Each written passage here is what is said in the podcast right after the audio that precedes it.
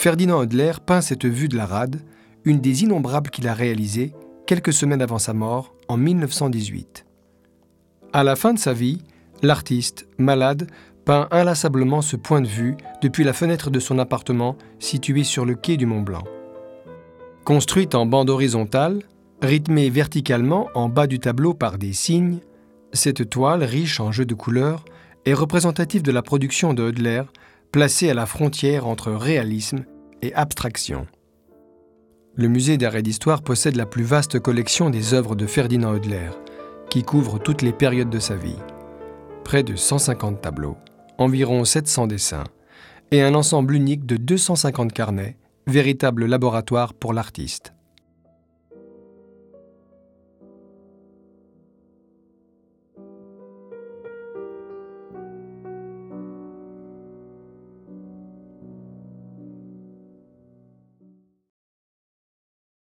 Thank you.